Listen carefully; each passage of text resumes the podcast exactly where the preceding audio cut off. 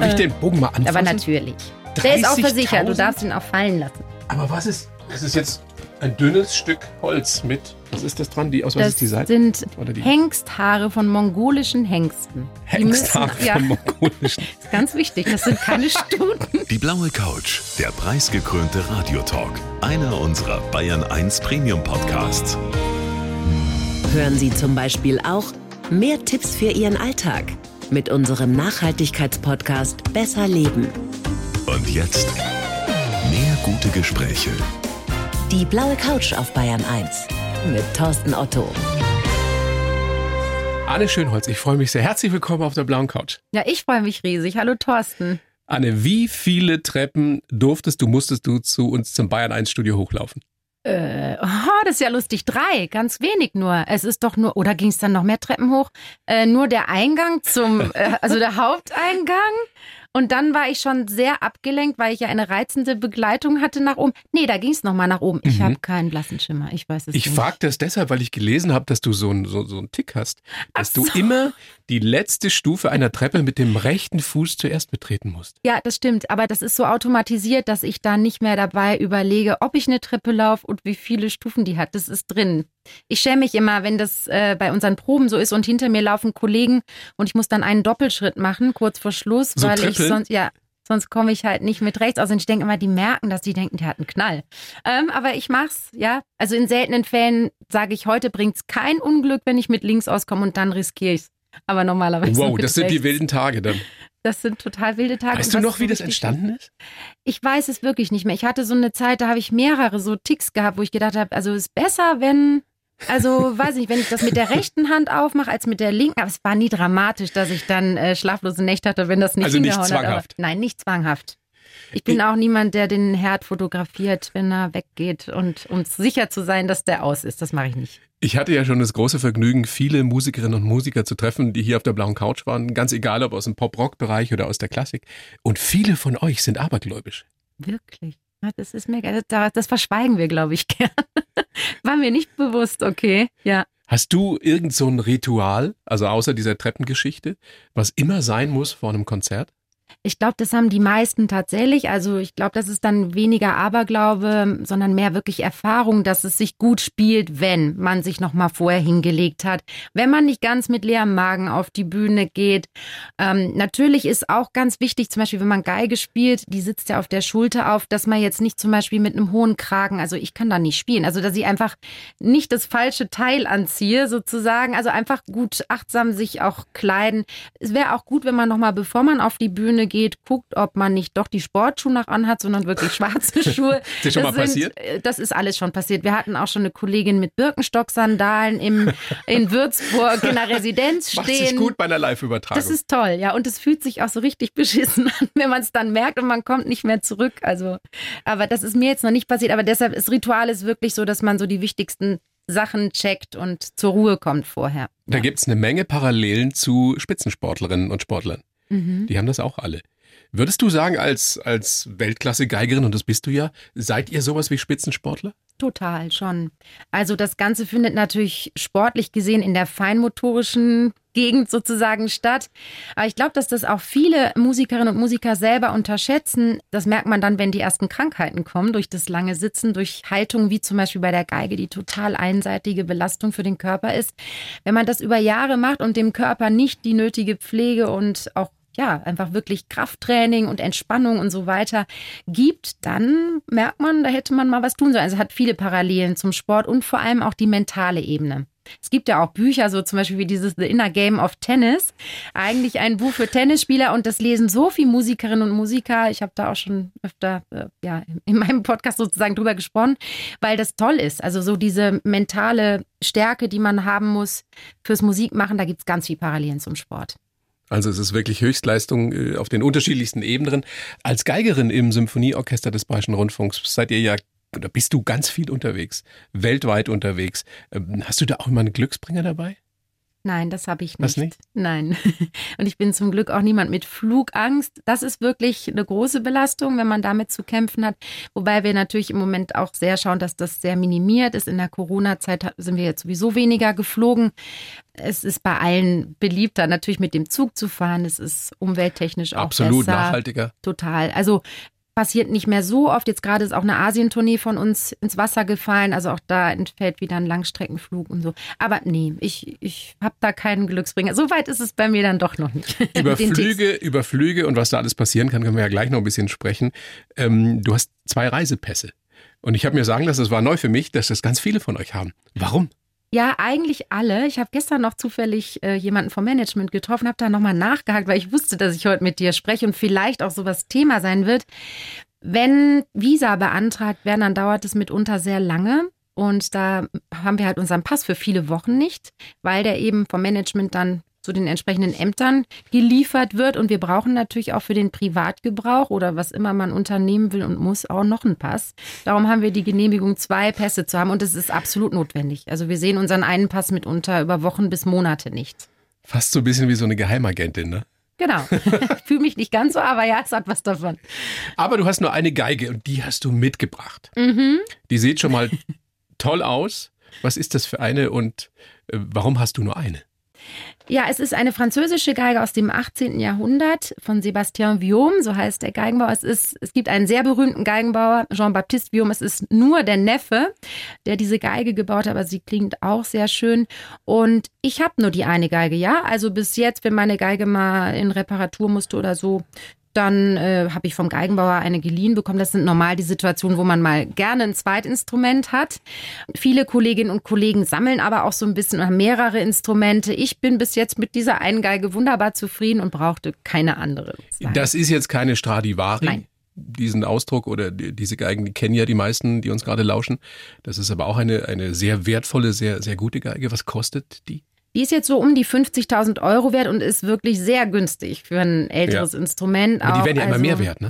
Ja, die, da gibt's schon wirklich, das ist das Tolle wirklich. Also Tipp für alle Zuhörerinnen und Zuhörer, ist wirklich eine tolle, wirklich eine super Wertanlage. Gerade in diesen Zeiten lohnt sich das. Kaufen Sie sich eine Geige. Kaufen Sie sich und vor allem auch Bögen, das weiß man auch gar nicht. Also mit guten Papieren sind Streichinstrumente wirklich eine super Geldanlage. Ich mache mal ein Konkretbeispiel. Mein Bogen, ein Satori-Bogen, den habe ich für 18.000 Euro gekauft. Das ist, glaube ich, zwölf Jahre her. Er ist heute 30.000 Euro. Der Bogen Kauft ist einen 30.000 Euro wert? Ja, und diese Steigerung ist doch nicht schlecht. Ja, Hast du den auch dabei? ja, den klar, habe ich auch dabei. Ich Zeig war mal. übrigens, wie gesagt, sehr geschockt, als sie mir gestern gesagt hat, ich muss mein Instrument mitbringen, weil ich bin eine spießige klassische Musikerin, die immer von Noten spielt und immer dann, wenn sie muss und nicht im Studio wie David Garrett. Aber ist okay. Darf ich den Bo Bogen mal anfassen? Aber natürlich. Der ist auch 30.000? versichert, du darfst ihn auch fallen lassen. Aber was ist, das ist jetzt ein dünnes Stück Holz mit, was ist das dran? Die, aus was Das, ist die Seite? das sind ähm, Hengsthaare von mongolischen Hengsten. Hengsthaare ja. vom mongolischen. Ist ganz wichtig, das sind keine Stuten. Entschuldige, dass ich Ja, lache. das ist auch Oute mich als, als Laie, als Dilettant, aber wieso müssen das mongolische Hengsthaare Ja, sein? das haben wir, äh, wir haben im letzten Jahr einen Familientag mit Checker Tobi gemacht. Der ist, hat einen äh, Parcours durch unser Orchester gemacht. Dem habe ich das auch erklärt. Und wir hatten ein Pferd auf der Bühne und es war kein mongolischer Hengst, aber dem haben wir das auch erklärt. Ja, die Haarstruktur aufgrund der Witterung, wo mongolische Hengste leben, ist eine ganz andere als jetzt zum Beispiel von so einem bayerischen Wiesenpferd. Absolut. Und äh, ja, was ich dann auch gedacht habe, ja, wieso jetzt wieder die Männer und nicht die Frauen, auch bei den Bogenhaaren? Das hat einen sehr einfachen biologischen Grund, weil ja, wenn die urinieren, dann kommt das woanders raus als bei den Stuten. Und ja, äh, Das, das, soll ja nicht. Das Grund ist der dafür, Grund. warum ich meine, es. Hengsthaare sein müssen, weil, Mhm. weil ansonsten Ja, ansonsten hängt da was anderes dran und das möchte man nicht. auch olfaktorisch wäre das vielleicht schwierig. Das ist in jeder Hinsicht, glaube ich, schwierig. Insofern, ähm, ja, Anne, Entschuldigung, ich wollte das made, nicht. Du you hast made gefragt. my day und, und mit Sicherheit auch den Tag von ganz vielen, die uns gerade lauschen. Das ist unglaublich unnützes Wissen, das man aber immer mal anbringen kann, Ja. um zu protzen. Total, ja. Und das ist wirklich Haben Sie denn keine mongolischen Hengsthaare an Ihrem Geigenbogen? Das kann ja nichts werden. Oder was war denn das für ein Hengst, wenn es nicht klingt? Ja, das kann auch sein. Nee, aber ähm, es ist tatsächlich eine große Kunst und diese Haare werden auch in Handarbeit dann gesäubert, gereinigt und natürlich ist das auch eine Handarbeit, die hier zu befestigen. So ein Bogen ist sowieso eine totale Kunst. Es wird von Laien so unterschätzt. Mhm. Das Holz, wie das beschaffen ist, dann die Spannung, die der Bogen hat, also dann die Gewichtsverteilung. Also es ist wirklich eine Kunst und für uns ist oft für das Spielgefühl der Bogen fast noch wichtiger als die Geige oder das Cello. Habe ich noch nie gehört. Ja, weil wir erzeugen ja den Klang mit dem Bogenarm, also auch damit und wie gut dieses Ding beschaffen ist, damit steht und fällt, wie gut wir den Klang formen können und wie sicher wir uns auch fühlen. Du hast gerade erwähnt, dass ihr äh, überhaupt keine Lust drauf habt und das gar nicht mögt, wenn ihr spontan was spielen Ich habe da immer gar keine Lust. Ich habe heute eigentlich gedacht, wenn, dann machen wir das zusammen. Ich habe dir sogar eine Blockflöte mitgebracht, aber ich glaube, du hast keine Lust. Ich, ich habe gedacht, also gleiches Wenn Recht du mich so direkt Also- fragst, ich schlag vor, dann lassen wir das einfach. Ah, ist schön. Wir das haben jetzt die Geschichte, du hast dich da, da rausgeredet mit der Geschichte von den mongolischen Hengsthaaren. Finde ich Schön. irre. Unglaubliche Geschichte. Mhm. Jetzt hast du diese eine Geige, die sehr wertvoll ist, äh, der Bogen, der fast genauso viel wertvoll ist. Müsst ihr das, wenn ihr unterwegs seid? Flughafen, müsst ihr das ins Sperrgepäck tun oder wo kommt das hin? Das ist unterschiedlich. Also die kleineren Instrumente, jetzt zum Beispiel auch die Flöten oder auch Trompeten und so, die können mit ins Handgepäck genommen werden. Da gibt es einfach die normalen Handgepäckmaße. Bei Geige und Bratsche, die ja ein bisschen größer ist als eine Violine, ist es schon schwierig, weil die Kofferformate sehr speziell sind. Die sind ja besonders lang. Die sind jetzt zwar nicht so breit wie ein Handgepäckskoffer, aber von der Länge her eben überdimensional für Handgepäck. Und da muss man Glück haben, dass man durchgelassen wird, weil da gibt es schon manchmal ähm, Angestellte, die sagen, nein, das geht nicht ins Handgepäck. Und wenn du dann sagst, das kostet aber jetzt 50, äh, 80.000 Euro, dann Ja, da haben wir schon oft sehr, sehr viel diskutiert. Also, schon mal was weggekommen? Nee, aber es gab wirklich schon, dass manche dann gesagt haben, ja, manche sind in Tränen ausgebrochen und gesagt, wie, ich muss diese Geige jetzt mitnehmen. Ich brauche das Ist ja wie Instrument. mein Baby oder Meistens- wie dein Baby, ja, meistens Weise. geht's, weil man kann da auch nicht sagen, wir geben das jetzt mal eben auf, weil ohne speziellen Schutzkasten noch drumherum geht das Ding dann halt kaputt im Frachtraum. Deshalb, viele geben aber die Geigen trotzdem in den Frachtraum, aber dann kommen die vorher in solche Instrumentenkisten, die nochmal gepolstert sind, damit wirklich im Fall von Erschütterung oder so dann nichts passiert. Boah.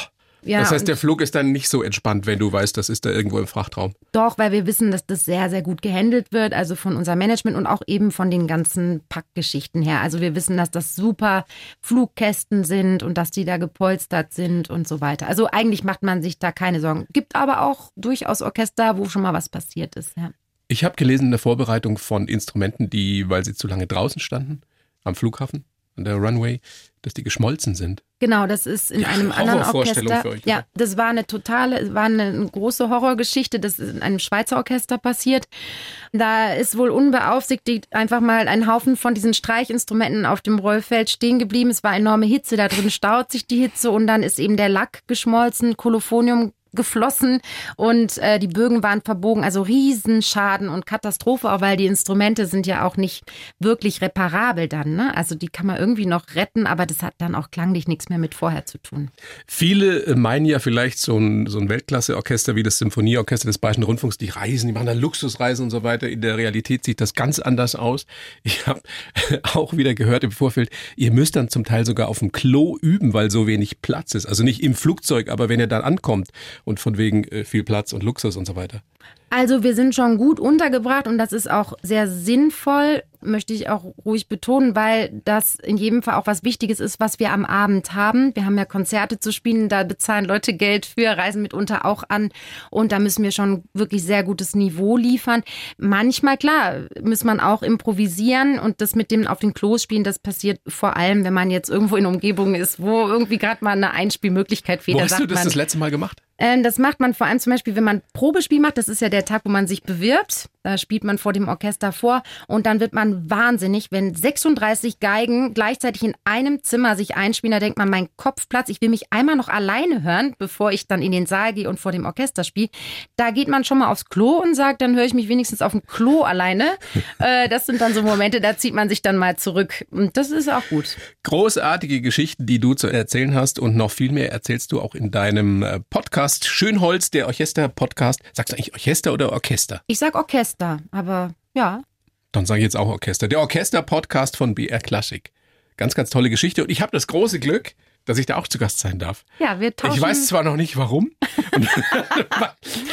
ich als Laie, was klassische Musik betrifft, aber ich freue mich drauf. Ja, wir stellen ja manchmal auch Berufswelten einander gegenüber und wir können dann auch so ein bisschen Sitzmöbeltausch machen. Du mit hier mit blauer Couch und wir haben gelbe Sessel, das ist auch schön. Nee, also ist, ich finde es total spannend, auch so BR-intern sich auszutauschen. Freue mich sehr. Ist ja gleich morgen. Und du unterhältst dich ja grundsätzlich in deinem Podcast mit Menschen, die eben jetzt zum Teil ganz wenig mit klassischer Musik zu tun haben. Wie ist denn die Reaktion bis jetzt auf den Podcast? Also wer hört das? Also das haben wir ganz bewusst gemacht, weil wir gesagt haben, wir sind ja eh in so einer Klassikblase oft unterwegs. Wir wollen das öffnen. Wir möchten mehr Menschen auch für das begeistern, was wir machen. Und das tun wir natürlich, indem wir auch hinter die Kulissen blicken lassen, aber auch, um eben andere Menschen von außen als Gast zu haben, in der Hoffnung, dass darüber dann auch wieder noch mehr den Podcast hören und vielleicht ganz orchesterbegeistert, musikbegeistert werden. Und ich glaube, das haut schon auch hin. Also zum Beispiel mit Todo Nakamura, der war ja auch schon mal bei dir Sternekoch. hier. Ja, Sternekoch in München. Das war unheimlich toll, weil er hat dann erzählt, ja, wir haben auch diesen Live-Moment, wenn wir das Restaurant öffnen und bei uns muss auch alles total sitzen und die Leute zahlen auch so viel Geld, wenn sie da hinkommen und wir sind aufgeregt. Das Menü ist wie so eine Sinfonie im Ablauf mhm. und wir Gibt's sind auch große ein Gemeinsamkeit. Ja. ja, es war schön. Also und am Anfang dachte ich, hm, ob das jetzt so mit Koch und so hinhaut, es kommt schon oft im Gespräch was Schönes dann zustande. Und am Schluss dieses Podcasts, deines Podcasts, unterhältst du dich dann immer mit Sir Simon Rattle. Das mhm. ist der neue, der zukünftige Dirigent des Symphonieorchesters. Ja. Diese großen Dirigenten, also den Namen haben wahrscheinlich die allermeisten schon mal gehört. Ich habe immer so das Gefühl, das ist so ein, so ein schmaler Grad zwischen Genie und Wahnsinn. Ist der auch so? Der ist im besten Sinne durchgeknallt sympathisch. Also wahnsinnig ist er zum Glück nicht, aber der ist einfach unglaublich sympathisch und das finde ich kommt auch so rüber bei diesen ganz kleinen Schnipselchen so am Schluss vom Podcast, weil er so offen und persönlich erzählt. Also der erzählt teilweise so lustige Sachen auf diese doch einfachen Themenfragen hin und er macht so auf und das finde ich einfach sehr schön, dass der zukünftige Chefdirigent, der ja noch nicht bei uns jetzt angefangen hat, der fängt erst im Herbst 23 dann an, dass der schon irgendwie so nahbar wird durch diese kurzen Statements, finde ich irgendwie nett. Du hast ja nun schon einige von diesen, sind ja meistens nun mal Männer, von diesen Männern kennengelernt, diesen Dirigenten. Kannst du sagen, was die insgesamt auszeichnet? Was haben die alle gemeinsam? Ach, die mögen sich schon auch sehr gerne. Das müssen die auch. Also das hast du sehr diplomatisch formuliert. Also große Egos auf jeden Fall. Also da tue ich jetzt vielen Unrecht, aber ich glaube, sie müssen einfach sehr von sich über und von dem, was sie wollen, überzeugt sein. Sonst ist ein Orchester gnadenlos. Also so wie so ein Raubtier, wenn da eine Unsicherheit gespürt wird und was. Ja, ja. ja ich hätte jetzt gesagt eher wie so ein Kindergarten, aber es ist eher wie so ein Raubtier. Wir haben beides. Also Kindergarten ist sowieso die ganze. Wir sind auch so wie in der Schule. Man darf nicht quatschen und man muss immer abschreiben, was die Nachbarn auch aufschreiben. Und wenn man quatscht und der, ich wollte schon sagen, der Lehrer guckt dann der Dirigent, dann machen alle ich weiß nicht. Es ist, es ist halt viel von Schule. Wir sitzen alle hintereinander, wie so die Schulbänke hintereinander. Und man setzt sich gerne mal ans letzte Pult, wenn man denkt, naja, jetzt vielleicht habe ich die Woche nicht ganz so viel geübt, jetzt ziehe ich mich mal nach hinten zurück. Also es ist, es ist sehr, es menschelt sehr und wir können aber auch sehr, also natürlich ist die Hauptsache, dass wir von dem oder der da vorne verlangen, dass ein Top-Niveau kommt. Und wenn wir da spüren, dass da kommt nichts, dann wird auch sehr klar nachgefragt und das spürt jemand davon. Also die spüren alles. Die hören auch alles, was so getuschelt wird. Und da muss man hochsensibel. Und wir haben auch die Verantwortung, natürlich den Menschen da vorne nicht fertig zu machen. Aber wir haben natürlich auch eine Haltung zu der Leistung, die kommt. Und also wir sind wirklich kein unmenschliches Orchester, im Gegenteil. Aber es liegt in der Natur der Sache, dass wir auch fordern. Und ich glaube, das ist immer so ein ganz tiefen psychologisches Austaktieren, so, oder wie sagt man, austarieren, austaktieren zwischen Dirigentin Hat und Dirigent und dem. Ne? Ja, auch. Und bei Sir Simon läuft eben sehr viel auch über Humor. Und das ist sehr schön. Also der bringt so eine tolle Stimmung in die Proben und so eine Leichtigkeit. Und das macht wahnsinnig viel aus. Wenn man so entspannt und mit, mit Freude spielt, sich immer noch am besten. Ist einfach so. Das ist toll, diese Leidenschaft, die jetzt ja bei dir gerade zu spüren ist. Und das ist natürlich super spannend, wäre schön. Ich glaube, ganz viele haben nach wie vor so eine Scheu, in ein Konzert zu gehen, verbinden das immer noch damit, oh, da ist so eine gewisse Steifheit, dann kostet es natürlich auch Geld und ich habe keine Ahnung davon.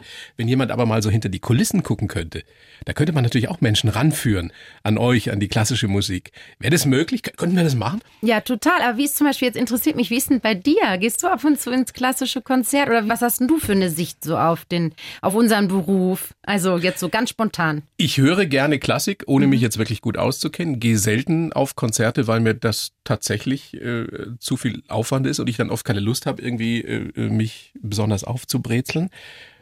Und ich habe die allergrößte Hochachtung vor dem, was ihr da tut, weil ich einige von euch kenne und weiß, dass das eben Höchstleistung ist in, in vielerlei Hinsicht, dass ihr große Künstlerinnen und Künstler seid.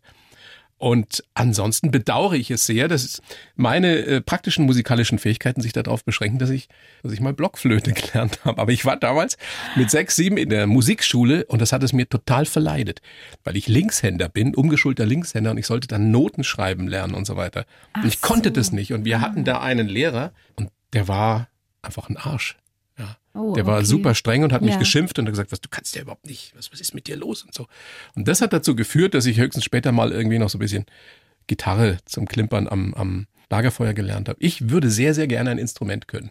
Ja. Aber so viel zu mir, wir, wir äh, reden ja eigentlich über dich. Und Ja, ich, ich wollte ja dich nochmal fragen, kannst, du, kannst du das machen? Kannst du es möglich machen für ein, zwei Bayern 1 Hörerinnen und Hörer?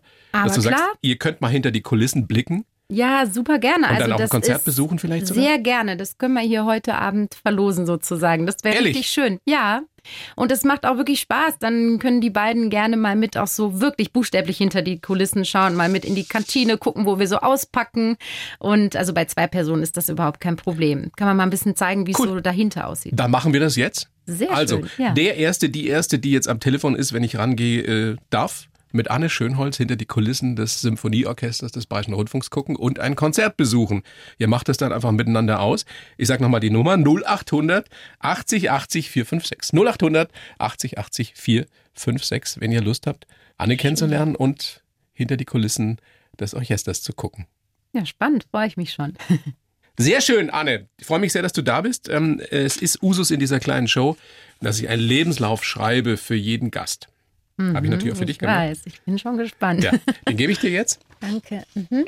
Du liest ihn bitte vor, so, so wie ich es geschrieben habe, und sagst mir dann danach, ob das Quatsch ist oder ob du das so unterschreiben kannst. Bitteschön. Ich heiße Anne Schönholz und Musik ist mein Leben. Mein größtes Glück ist es, dass ich meine Leidenschaft zum Beruf machen konnte. Wer unser Orchester nur von der Bühne kennt, sieht längst nicht alles. Deshalb plaudere ich in meinem Podcast aus dem Nähkästchen.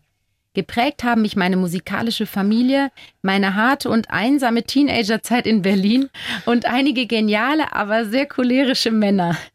Ich bin ein sehr kommunikativer Mensch, dem man Empathie, Mut und Humor nachsagt. Trotzdem lebe und reise ich am liebsten alleine. Und in Zukunft möchte ich noch viel mehr Menschen für die Schönheit der klassischen Musik begeistern. Da steht's. Ja. Was sagst sehr du? schön. Ja, also na, das ist toll. Also toll, dass ihr mich da so erkannt habt. Ja, wirklich. Steht kein Scheiß drin. Ne? Nee, nee. Ist immer wieder lustig, wenn man es dann trotzdem so zusammengefasst über sich liest. Interessant. Darf ich mir das mitnehmen? Ich Absolut. muss darüber nachsehen. Kannst du dir aufs Klo hängen und dabei üben. worüber, worüber möchtest du zuerst sprechen? Gibt es irgendwas, was dir sofort ins Auge gefallen ist? Ähm, ja, lustig. Äh, ein Aspekt ist tatsächlich jetzt nach dem Sommer dieses, ich reise gerne alleine oder ich finde auch okay, alleine zu leben. Ist lustig, weil ich möchte ja hier jetzt keinen Psychologie-Podcast aufmachen, aber ich finde es lustig, dass ich da sehr oft drauf angesprochen werde. Auch gerade als ich gesagt habe, ich fahre jetzt im Sommer allein über die Alpen einfach so nach äh, Italien rein und dann nach Mantua. Ja, mit dem Mountainbike. Und dann hieß es, nein, das kannst du doch nicht allein machen. Das traust du dich. Und ich dachte, das ist so eine komische Sicht auf die Dinge, dass viele denken, man müsste jetzt oder das als mutig definieren, wenn man alleine reist. Ich sehe das halt anders. Ist das immer noch so? Ich meine, das ist ja ein Thema, über das wir gerne ausführlich sprechen können. Eine Frau, eine schöne, erfolgreiche Frau, die alleine lebt, das ist immer noch so bei vielen, dass sie sagen, was ist denn da los? Erlebst du das? Also ich will fast sagen, fast jeden Tag, wenn ich, also an Tagen, wo ich jemanden neu kennenlerne, der dann ein bisschen offener zu mir ist, die ballern mir das alles so um die Ohren und sagen, äh, ich finde schon noch den Haken bei dir. Du siehst ja gar nicht so schlecht aus. Und Ach so, da darf Jo- irgendwas nicht stimmen Ja, da stimmt was nicht. Ich finde den Haken schon noch. Das kriege ich auch wortwörtlich so gesagt, wo ich immer denke, wie unverschämt ist das eigentlich? Also wirklich jetzt, ich meine, ich nehme es dann auch mit Humor, aber das ist schon krass. Und ich finde es auch erstaunlich, dass wir da so in diesem Denkmuster drin sind. Also Hat sich man, da nichts getan? Es hat letzten bestimmt was getan. Aber ich finde es schade, dass sich nicht noch mehr da was tut und dass man nicht einfach sagt, es ist ja genauso konsequent zu sagen, ja, wenn jetzt gerade kein Mensch da ist, mit dem ich mich so gut verstehe, dass ich im Ernst jeden Morgen neben dem aufwachen möchte und dem echt alles erzählen möchte, äh, was mich bewegt. Ich meine, wer muss denn das bitte schön sein? Da nehme ich ja nicht Hinz und Kunz. ist er so. Also es Und- liegt an deinen Ansprüchen. Ja, naja, aber ich finde, die Ansprüche sollte ja jeder haben. Und dann wird einem Beziehung immer als das Glück verkauft. Und dann erzählen einmal alle, boah, mein Mann macht mich verrückt und ich schaff das nicht. Und er geht fremd und eigentlich habe ich auch jemanden kennengelernt. Und, und was machen wir mit den Kindern? Und Anne, die machst mich Scheidungsraten sind so hoch. Ich- ich kann dir nur recht wird, geben. Es ist doch absurd. Und es wird einem weiterhin gesagt, ach, das tut mir aber leid, dass du keinen hast. Und ich denke, ich bin so happy, weil ich bin lieber glücklich alleine als unglücklich in einer Beziehung. Aber, und das ist jetzt gar keine Wertung, es ist ungewöhnlich oder eher ungewöhnlich. Ja, Für eine Frau das wie dich. Stimmt. Das Also, klingt auch so blöd für eine Frau wie dich. Was ist für einen Mann ja, das wie ist dich? ein äh, Sch- so- Schwachsinn, Entschuldigung, aber ja, Ja? das ist auch schade. Also genau, aber ich finde das zum Beispiel auch dann mit dem Reisen, das glaube ich, da habe ich auch ein, zwei Freundinnen, die machen das alleine gern, weil die sagen, das ist schön, auch mal allein unterwegs zu sein. Das finde ich super, weil ich glaube, dass auch unterschätzt wird, dass, glaube ich, jeder Mensch Zeit für sich braucht. So. Und die meisten von uns haben zu wenig Zeit für Genau. sich. Gerade Und- weil wir in Beziehungen sind, in Verpflichtungen, weil wir Kinder haben, was auch immer. Genau. Und du hast natürlich viel mehr Freiheit. Ja, und ich finde das auch gesund. Also zum Beispiel, als ich da jetzt aufs Radl gestiegen bin und dann einfach losgefahren und ich habe mir auch gar nicht die Ziele gesetzt. Ich dachte, ja, heute werde ich es vermutlich bis da und da schaffen. Dann rufe ich mal da an, ob ich irgendwo schlafen kann. Dann kommt man so durch dieses alleine so vor sich hingondeln, merkt man auch mal überhaupt, wie es einem geht. Also es kommt mitunter auch was hoch, wo man merkt, wow, da habe ich mich eigentlich überhaupt nicht mit befasst. Und das finde ich eigentlich schön. Also ich finde es total positiv und ich würde es so vielen einfach wünschen. Und wenn es vier Tage sind, dass man einfach sagt, ich mache mal alleine was. Wirst du darauf mehr von Männern oder nur von Männern angesprochen oder sagen auch Frauen, was ist denn da los? Also Männer artikulieren das eher und finden das dann auch lustig, einen damit zu provozieren. Und Frauen sagen dann eher in Bezug auf das alleine irgendwo hinfahren, sagen die, ah, das würde ich mich nicht trauen. Und dann sage ich immer, hey, mach's einfach, es ist nichts Mutiges dabei. Ich fahre ja nicht irgendwie, weiß ich nicht, in den Dschungel und ernähre mich da irgendwie von irgendwas. Also, Also- es ist ja, ich bin ja in der Zivilisation unterwegs. Aber also, auch da wieder, einen Mann würde man das in der Regel nicht fragen. Nö, Warum hast du denn nicht. keine äh, Partnerin? Weiß ich nicht. Also ich mache ich krieg's nicht so oft mit. Also es kann schon sein, dass das weniger oft passiert. Ich finde es, wie gesagt, einfach nur lustig, dass wir so ein fixes Bild davon haben. Wir sind noch Glück längst nicht ist- da, wo wir da hin sollten in unserer ich, Gesellschaft. Ich finde nicht. Ich finde es schade, sein, dass, ja. dass das, ja, also wie, ich will überhaupt nicht, ich habe bis vor kurzem auch eigentlich immer in einer Partnerschaft gelebt. Ich finde es was Tolles, aber ich habe auch gemerkt, dass man oft sich so verbiegt, weil man Sorge hat, allein zu sein. Und ich würde eigentlich vielen den Mut wünschen, lieber zu sagen, alleine kann auch super schön sein. In Beziehung kann auch super schön sein. Ich will einfach nur weg davon, dass es ein Modell gibt, was als das glücksbringende Modell gilt. Und das gibt's einfach nicht. Das gibt's weder mit Kindern noch ohne Kinder, mit Eltern ohne Kinder, mit Auto, ohne Auto. Also es ist einfach unabhängig von diesen Faktoren, glaube ich. Unterschreibe ich sofort, Anne. Wollen wir mal gucken, wie du so geworden bist, wie du heute bist. Du bist geboren am 21. Juni 78 in Duisburg.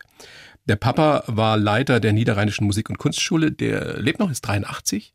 Ist noch fit, oder? Mhm. Der ist sehr fit, ja. Die Mama war Sängerin, lebt auch noch, ist aber dement und im Heim. Und Mhm. ähm, du hast im Vorgespräch erzählt, der Papa besucht sie jeden Tag und Ja. legt dann Musik für sie auf.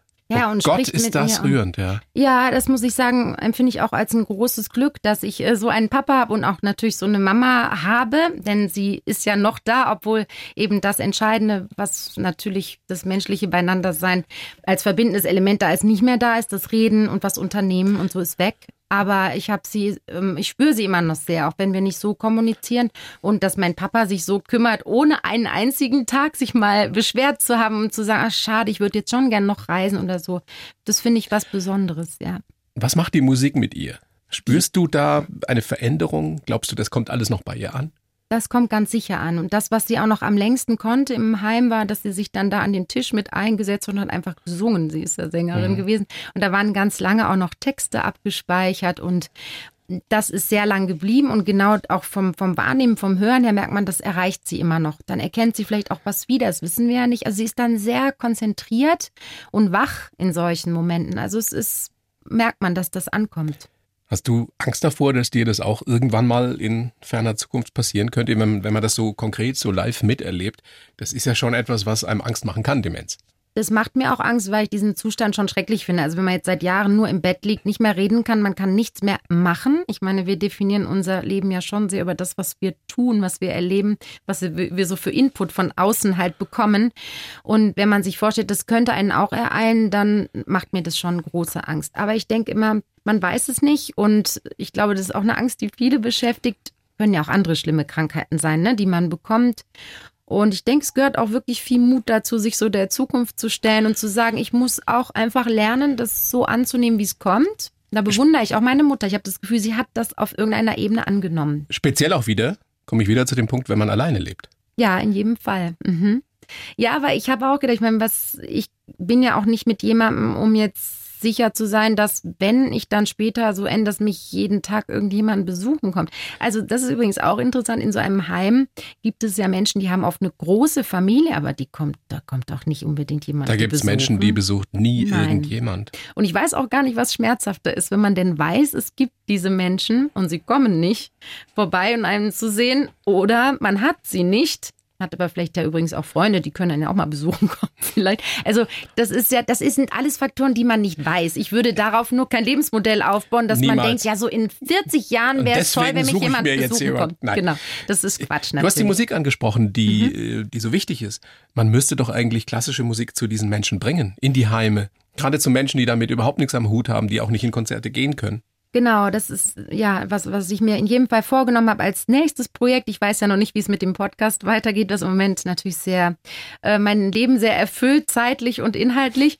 Aber ich habe mir das schon seit langem vorgenommen, einen Verein zu gründen. Es gibt natürlich solche Vereine schon, aber wo man ähm, Musik genau an diese Orte bringt, wo Menschen eben nicht ins Konzert gehen können und ja, das sind eben Heime, das können Krankenhäuser sein. Es kann auch sein, dass man mal jemanden zu Hause abholt mit so einem Musikwagen und ins Konzert mitnimmt, weil vielleicht einfach von der Mobilität her das nicht mehr allein möglich ist. Und ich glaube einfach dran, dass die Musik unheimlich viel bewegt im Menschen. Und das ist unser aller Glaube und mich stört manchmal auch, an diesem Image des klassischen Musikdaseins, dass es schon ein bisschen was Abhobenes hat. Er hat immer ein ne? bisschen was Elitäres oder oft zumindest. Genau, davon wollen wir natürlich auch weg. Und als du eben gesagt hast, ja, dann muss ich mir immer ein bisschen was Schickes anziehen, wenn ich dann ins Konzert gehe, musst du nicht.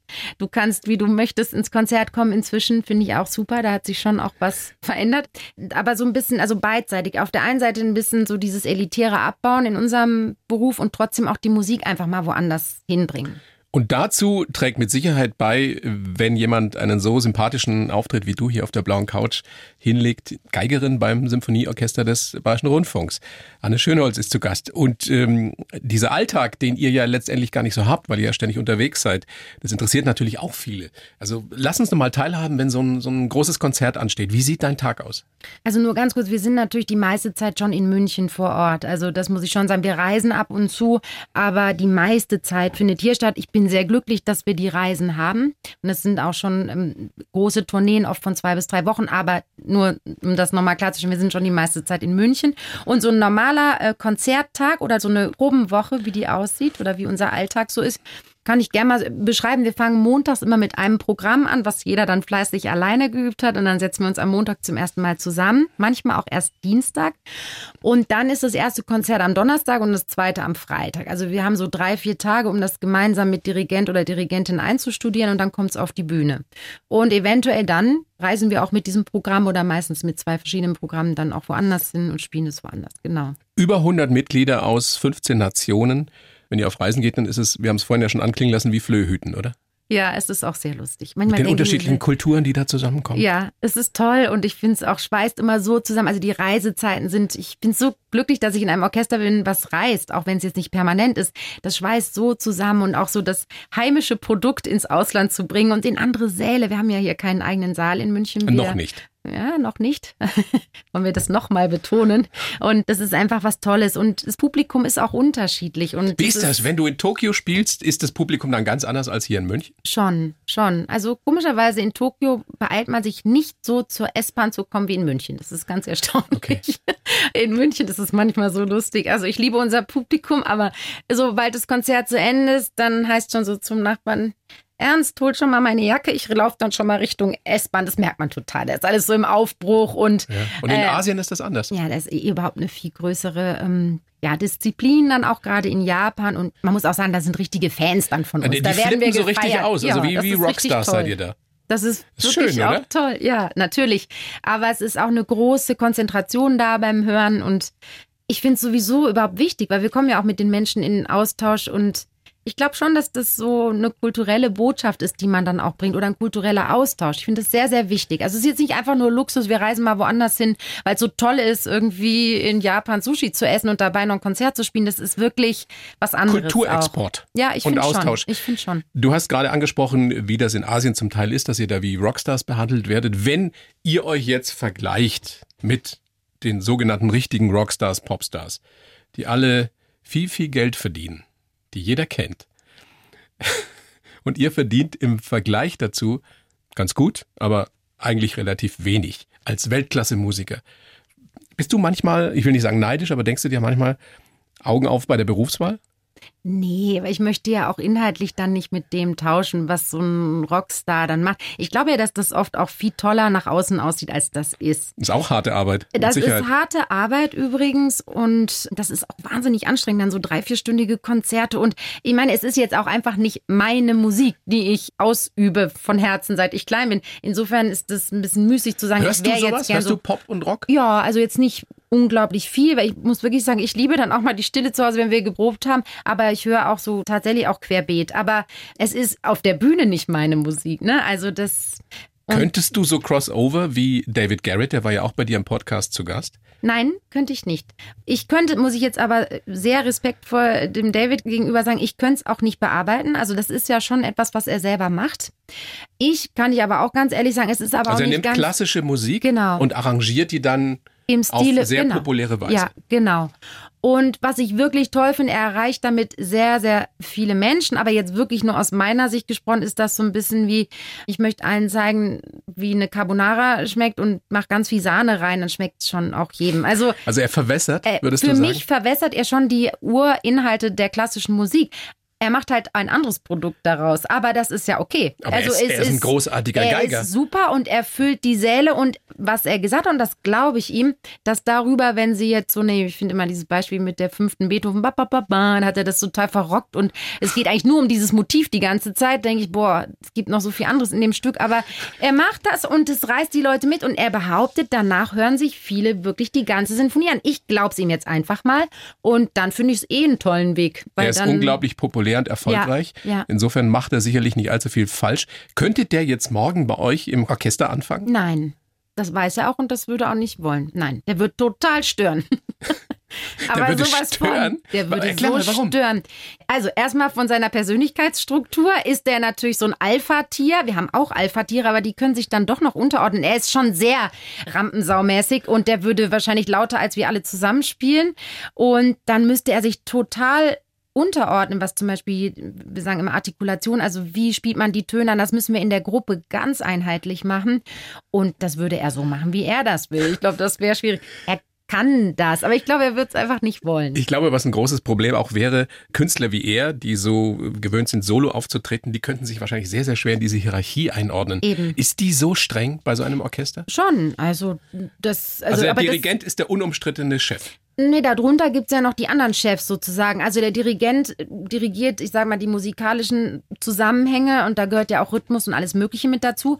Überhaupt die Gestaltung des Stücks und dann aber jetzt mein Job zum Beispiel innerhalb der Geigengruppe ist, mit diesen ganzen anderen der Geigengruppe zusammen zu Wie viele sein. seid ihr da? Wir sind jetzt 16 in der ersten Geigengruppe. Das ist einfach schon eine große Gruppe. Also ich sage jetzt, weil das von Stück zu Stück manchmal unterschiedlich ist. Man spielt auch manchmal mit weniger Geigen. Und dann geht's darum, dass ich nicht einfach sage, ah, hier stelle ich mir das aber so vor und dann ganz was anderes mache als mein Nachbar oder mein Vordermann oder Es ist Vorderfrau. Teamwork. Es ist total Teamwork. Und wenn man dann merkt, es machen doch viele so unterschiedlich, dann wird abgebaut und gesagt, nee, wir machen das jetzt einfach so. Das passiert am Anfang, wenn man das Stück das erste Mal spielt, dann gibt's zwar viele Einzeichnungen in den Noten, aber es gibt natürlich trotzdem noch unglaublich viel Spielraum, wie man das machen kann. Und dann heißt es irgendwann, ey, stopp, wir machen es jetzt einfach so. Es gibt viele tolle Orchester mit tollen Musikerinnen und Musikern. Was zeichnet ein Weltklasse-Orchester wie unseres hier, das Symphonieorchester, aus? Ein, ein spezieller Sound, was ist es? Ich glaube, es sind mehrere Faktoren. Vor allem ist es wirklich individuell, dass alle sehr, sehr gut sind. Dann, dass man sich in einem Geist zusammenfindet. Also jedes Orchester hat wie so einen Spirit oder eine DNA, sagen wir auch. Und da ist natürlich auch, dass man mit Fleisch und Blut dabei ist, wenn man spielt. Das hat auch, sagen oft Leute, ja, es überträgt sich doch wirklich das, was man selber mit Leidenschaft tut, das kommt einfach an. Und wenn wir das als Kollektiv machen, da entsteht eine Wahnsinnsenergie und auch ein Fokus. Wenn das noch gepaart ist mit Präzision und einer gemeinsamen musikalischen Vision, dann geht da schon richtig was los. Es ist mehr als die Summe der Einzelteile. Ja, total. Richtig? Es gehört ein gemeinsamer musikalischer Geist dazu, was nicht heißt, dass es konform ist. Überhaupt nicht. Jeder hat da drin seine ganz, ganz starke Position, aber insgesamt gestalten wir gemeinsam. Jeder gibt volle Kraft für ein gemeinsames Produkt. Und das finde ich auch gesellschaftlich immer so toll. Das, glaube ich, ist auch was, was Menschen eigentlich so faszinieren müsste. Und viele spüren das intuitiv, dass man live dabei ist, wenn Menschen sich einem kreativen anderen Menschen unterordnen, weil das hat ein grandioser Komponist oder eine Komponistin geschrieben. Und wir alle wollen in dem Moment das Gleiche. Wir wollen dieses Stück zum Leuchten bringen und wir ziehen alle am selben Strang. Wir ordnen uns alle unter, egal ob ich mit dem Deppen hinter mir noch gestritten habe, ist wurscht. Wir machen in dem Moment alle gemeinsame Sache und das ist anrührend und das ist toll. Ja, und es ist wirklich ähnlich, wirklich, um diese platte Alliteration oder diese Metapher wiederzufinden, wie beim Fußball. Ja, ja? wirklich. Und das ist natürlich. Da mögen was, sich auch nicht alle. Nee, da mögen sich auch nicht alle. Bei uns geht es dann nur nicht um Tore, sondern um tolle künstlerische Leistung und die Faszination bei uns ist ähnlich wie beim Fußball. Und wenn das Spiel vorbei ist, ist es vorbei. Wir können es nie mehr nochmal so spielen nächstes Mal ist auf der Bühne wieder von vorne ganz anders. Und das ist einfach toll. Diese Leidenschaft, die dich auszeichnet, ist wirklich ansteckend. Die war natürlich auch nicht immer da. Du hast irgendwann mal als kleines Mädchen mit drei deine erste Geige gekriegt. Wann wusstest du, das wird mein Leben bestimmen? Ich werde Musikerin, ich werde Geigerin.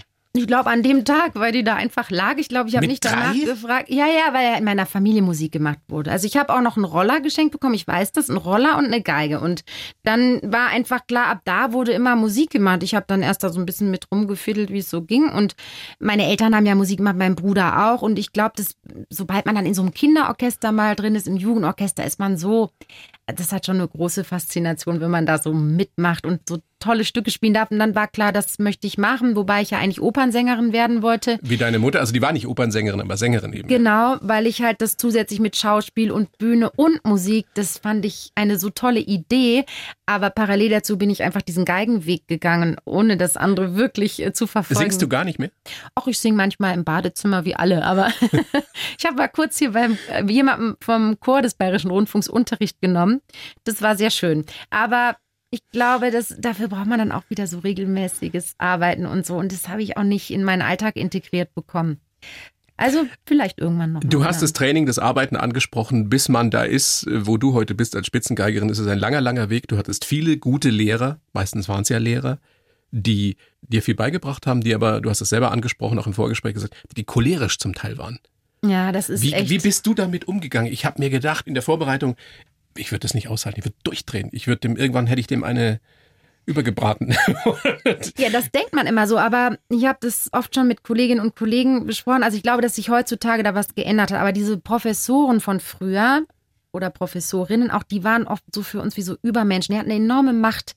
Man muss ja bedenken, dass ein Studium eines Musikinstruments sich so von anderen Studienarten unterscheidet. Wir sitzen ja nicht im großen Hörsaal. Wir gehen alleine in den Raum und spielen diesem einen angebeteten Menschen vor. und bezahlt viel, viel Geld dafür. Also Zum Teil zumindest. Das ist teilweise Privatunterricht ist irrsinnig teuer. Also das, bevor man dann mal studiert, muss man ja schon ganz, ganz viel auch in Privatstunden und so oder Musikschulunterricht und so investieren. Und dann ist es eben, wenn da so ein Choleriker ist und man versucht so alles zu geben und dann wird man einfach zusammengestaut und sagt, du kannst nichts, du kannst gar nichts und du bist faul und, und was, dann ist das sehr hart. Aber viele haben das sehr drunter gelitten. Vielen hat es die Karriere zerstört, weil die an sowas Dir konnte es offenbar sind. nichts anhaben. Und du bist ja schon mit 16, du hast damals die Schule abgebrochen und bist mit 16 von Duisburg nach Berlin gegangen. Mhm. Ja. Wow. In der Nachwendezeit, das war ja nun auch eine andere Stadt als heute, das war ziemlich wild. Ja. Du warst ein junges Mädchen. Ja, war vielleicht auch im Nachhinein betrachtet für mich Krass. sehr früh. Ich hatte ja immer Heimweh, auch mit 16 noch. Das darf man echt eigentlich niemandem erzählen. Ja, jetzt ist es zu spät, jetzt ist es raus. Aber ich habe immer ganz lange noch Heimweh gehabt. Und das war auch eine große Überforderung fast für mich, diese Großstadt. Auf der anderen Seite habe ich eben statt Abi zu machen, dann sehr viel so gelernt vom Leben, weil ich mich da zurechtfinden geworden. musste. Ja, also zumindest habe ich da ganz viel mitgenommen. Ne? Also was man auch zum Erwachsenwerden braucht, glaube ich, sich da zu behaupten in so einer Stadt. Würdest du das nochmal so machen?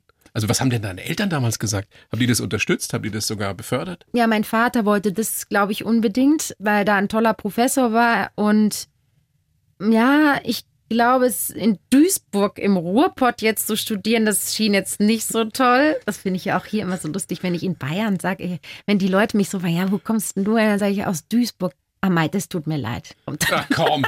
Doch, Also das ist so lustig. Duisburg, ich bin ja noch mit Schimanski aufgewachsen. Ich das weiß, ist aber da, auch das Coolste. dass Ja, es da so großartige lustig. Gegenden gibt. Ja, es ist auch lustig. Inzwischen sage ich es wieder mit Stolz, aber ich musste dann so lernen, dass ich mir dachte, oh, das ist scheinbar so schrecklich. Äh, anscheinend, sagt man. Ja, ähm, genau. Äh, was wollte ich jetzt eigentlich sagen? Jetzt habe ich mich ver Dass es in. Duisburg eben nicht gegangen wäre Ja. oder schwer gegangen wäre. Dann, das klingt auch besser und das ist eine sehr gute Musikhochschule in Berlin und man schaut dann schon auch, auch später für den Lebenslauf, wenn man sich bewirbt, ist wichtig, bei welchem Professor, an welchen Hochschulen hat man studiert und da schaut man schon, dass man gute Namen und gute Institutionen dabei hat. Deshalb war das so gedacht mit Berlin. Aber du bist ja eine mutige Frau, das haben wir ja auch schon gelernt.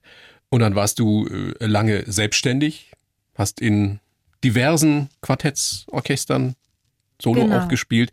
Und dann mit Anfang 30 wieder ein Riesenschritt zum Symphonieorchester des Bayerischen Rundfunks. Was ja, habe ich mir sagen lassen, schon relativ alt ist, wenn man mit Anfang 30 dahin kommt. Ja, ich habe mit 33 Probespiele gemacht und ich glaube wirklich, dass ich die älteste Kollegin bin, die im Alter von 33 ihre erste Orchesterstelle hatte. Es kommen manchmal Leute, die sind älter, aber die haben dann schon vorher irgendwo im Orchester gearbeitet. Und ich kam ja von der Kammermusik und das ist schon spät, diesen Wechsel zu machen. Und hatte ich Glück, weil mein Lebenslauf so war, dass ich überhaupt noch eine Einladung bekommen habe. Und ja, das war gerade so auf den letzten Drücker hat das noch geklappt. Bin ja auch sehr glücklich, dass es hier in München hingehauen hat, weil es einfach ein tolles Orchester und natürlich auch eine tolle Champions Stadt League. ist. Ja, ist wirklich schön. Also und vor allem muss man auch mal sagen, auch menschlich ein ganz toller Haufen. Also, weil das ne, kennst du ja auch. Man möchte ja auch gerne in einem menschlich tollen Umfeld haben. Da nützt ja nichts der beste Job, wenn man immer denkt, boah, jetzt muss ich den und die wiedersehen. Also das bringt's nicht auf Dauer. Insofern habe ich da auch menschlich, muss ich wirklich sagen, ein ganz, ganz tolles Umfeld. Alles richtig gemacht. Ist das jetzt was, was du die nächsten 20 Jahre machen kannst? Natürlich, bis zur Pensionierung sitze ich jetzt da, wenn ich mich nicht ganz daneben benehme. Das ist dann doch auch wieder so. Ja? Wie, Das ist dann ist man auch da fest so. angestellt und Das ist so musikalischer aber, Arbeitnehmer. aber jetzt ganz platt gesagt, mit Kunst geht das zusammen? Also, Doch. dass aber man fest angestellt ist? Doch, das geht. Aber tatsächlich muss man da auch immer schauen, dass man in sich da ganz viel wach hält und auch, dass man motiviert bleibt und dass man sagt, ja, ich will das so machen, obwohl ich mir das Stück, das Repertoire nicht ausgesucht habe, obwohl ich nicht mitentscheide, wo wir hinreisen jetzt und so weiter. Aber das ist eben die Professionalität, die man Aber du könntest ja auch muss. sagen, ich sitze da jetzt nicht 20 Jahre als Geigerin, sondern in, in fünf Jahren, in zehn Jahren bin ich die Dirigentin. Das ist nicht so einfach, das denken Ja, ja dass es nicht viele. einfach ist, weiß ich schon. Ja, es hat ja ein Kollege von mir gemacht, Joseph Bastion, der war bei uns Bassposaunist und der hat sich das so lange von seinem Posten aus angeguckt, der hat auch nicht mal die Hälfte von den Tönen zu spielen, die ich zu spielen habe. Er hatte viel Zeit, mehr Zeit. nach vorne zu gucken. Und dann hat er halt natürlich das auch intensiv studiert und so weiter. Und der ist jetzt echt ein super Dirigent. Der hat uns dann einmal selber dirigiert, hat uns einmal wirklich ja, wie sagt man, so den Abend gerettet, weil jemand krank wurde und dann ist er eingesprungen und ab da war er dann weg. Aber ganz ehrlich, denkst du dir nicht manchmal, das könnte ich jetzt aber mindestens genauso gut Nein, weil Nie? ich weiß, wie schwer das ist. Das ist so schwer. zu dirigieren? Ja, es ist ja nicht, die Orchester führen? Bewegung ist so schwer. Das kriegt man noch einigermaßen, wobei das ist auch total schwer. Aber dieses Erfassen einer ganzen Partitur, wirklich wissen, wer macht was, das auch noch hören und dann korrektiv hören und sagen, da läuft da was vom Timing anders, als ich mir das vorstelle, den wieder mitzunehmen und da reinzuholen und dann wieder zu steuern, dass aber hier jemand leiser und da jemand bisschen das Tempo anzieht. Das ist so komplex und das ist so toll. Natürlich, ich könnte das gar nicht. Also ich kann ja auch nicht zwei Sachen so gleichzeitig machen, wie die eine Partitur allein lesen. Ich weiß nicht, 40 Stimmen untereinander, keine Ahnung, das ist Wahnsinn, wirklich. Da muss man eine enorme Hirn- und auch innere Gehörleistung haben. Das ist wirklich, wirklich enorm. Aber ich habe da schon Hochachtung, aber manchmal mag ich sie trotzdem nicht, wie sie es machen. Mir gefällt das, wie du immer so die Kurve kriegst. Anne, großes Vergnügen, dass du da bist. Bedanke mich sehr bei dir für diese Einblicke in eine Welt, die die meisten von uns ja wirklich kaum oder gar nicht kennen. Sag gerne nochmal dein Podcast, Anne Schönholz, der Orchester-Podcast. genau, einfach Schönholz, der Orchester-Podcast. Schönholz. Mit OE und TZ geschrieben, etwas kompliziert, so wie mein Name halt ist. Und ich freue mich darauf, bei dir zu Gast zu sein. Das finde ich auch super, ja. Und ich bin sehr gespannt, was die Bayern 1 Hörerinnen und Hörer sagen, die mit dir hinter die Kulissen blicken dürfen dann und ein Ja, freue ich mich drauf. Finde ich super. Ich bedanke mich sehr, lieber Thorsten. Die Bayern 1 Premium Podcasts. Zu jeder Zeit, an jedem Ort. In der ARD Audiothek und auf bayern1.de. Bayern 1 gehört ins Leben.